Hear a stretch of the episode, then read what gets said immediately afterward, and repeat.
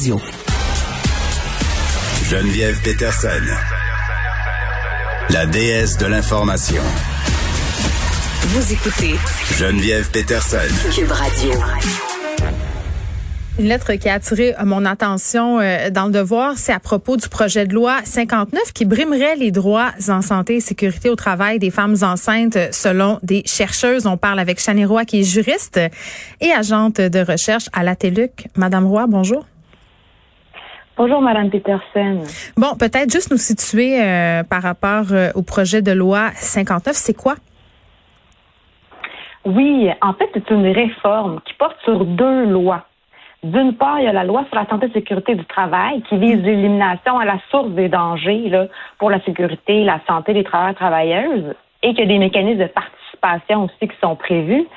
D'autre part, il y a la loi sur les accidents du travail et les maladies professionnelles qui vise vraiment la réparation des lésions professionnelles et des conséquences qu'elles entraînent. Il y a aussi le droit de retour au travail, la réadaptation, etc.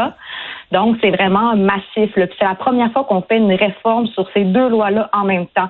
C'est-à-dire on le faisait séparément. Ben oui, parce que quand même, euh, ça date des années 80, là, notamment le droit euh, des femmes au retrait présent, euh, préventif quand elles sont enceintes, les droits aussi des femmes qui allaitent en milieu de travail. Et là, ce qui me faisait un peu sourciller, Madame Roy, puis peut-être vous pouvez m'expliquer là pourquoi ça va affecter les femmes de façon négative, c'est qu'on est dans un projet de loi, donc une espèce de réforme d'une loi jugée désuète, et que ce qu'on veut apporter comme modification va venir au contraire faire reculer les femmes? Oui, en fait, là, dans ce projet de loi-là, euh, il y a une introduction de protocole.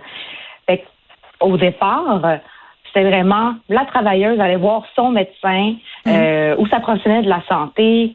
Elle avait le droit à un retrait préventif selon l'évaluation des dangers. Ensuite, elle allait voir l'employeur et euh, par la suite, il y avait des aménagements qui étaient portés pour respecter euh, sa santé là, au travail.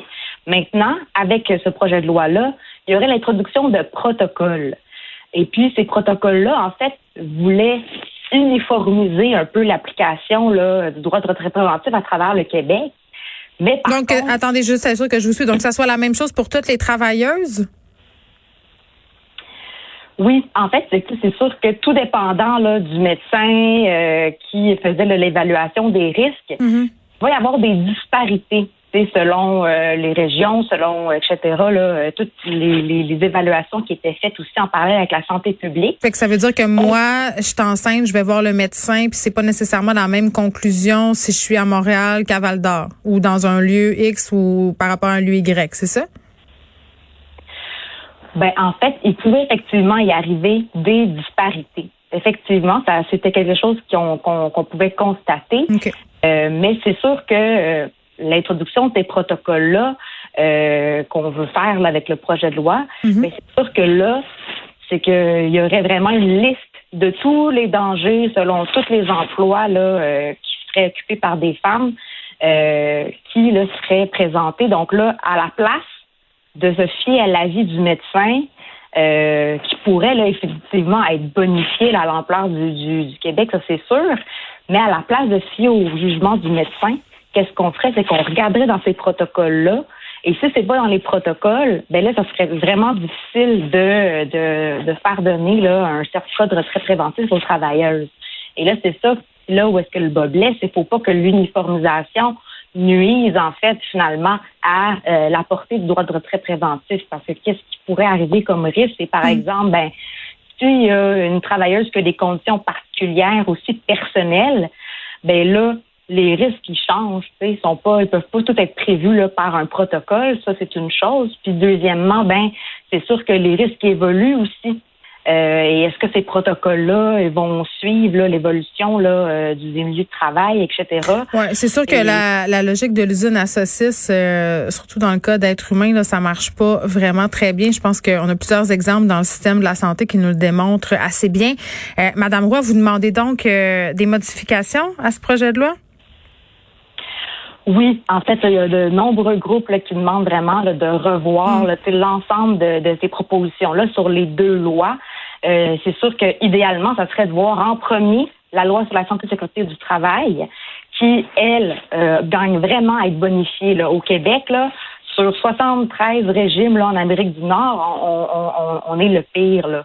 Donc ça, il y a vraiment une grande priorité à mettre sur la loi sur la santé sexuelle du travail qui comporte le droit de retrait préventif.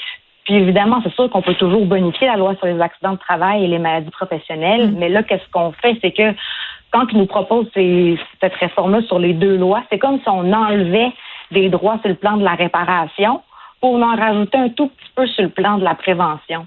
Donc, euh, ça serait vraiment l'idéal, ça serait qu'on puisse rapidement s'entendre sur la loi sur la santé du travail, parce qu'en ce moment, avec la pandémie, encore plus, ça presse.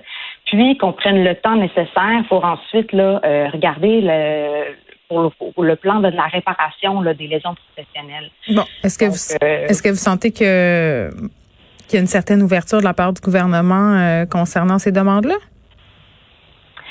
Oui, ben en fait, on, salue l'ouverture du ministre Boulet là, qui voudrait mettre de côté les, niveaux de risque. Hmm. Parce qu'en fait, qu'est-ce qui arrive, c'est que actuellement, il y a différentes catégories d'activités de travail. Et puis, selon la catégorie, il y a euh, des mécanismes de prévention qui sont obligatoires.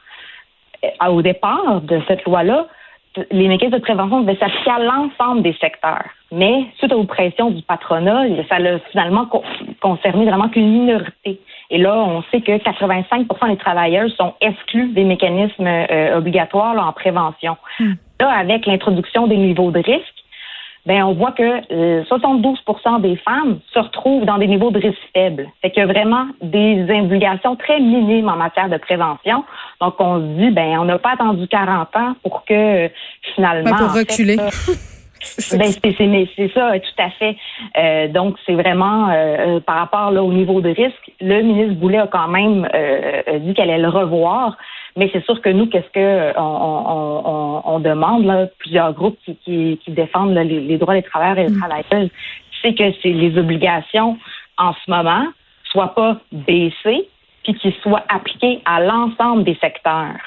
Euh, parce que là, c'est sûr qu'en ce moment, avec euh, les niveaux de risque, il y aurait même des, des catégories qui perdraient des acquis on saupoudrait un peu euh, certaines obligations euh, à d'autres, alors que pourtant, au départ, il y a 40 ans, il devait s'appliquer à l'ensemble des secteurs graduellement.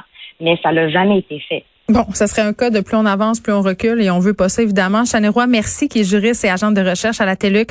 On se parlait euh, du projet de loi 59 qui brimerait, si on poursuit dans cette lancée, les droits en santé et sécurité au travail des femmes enceintes.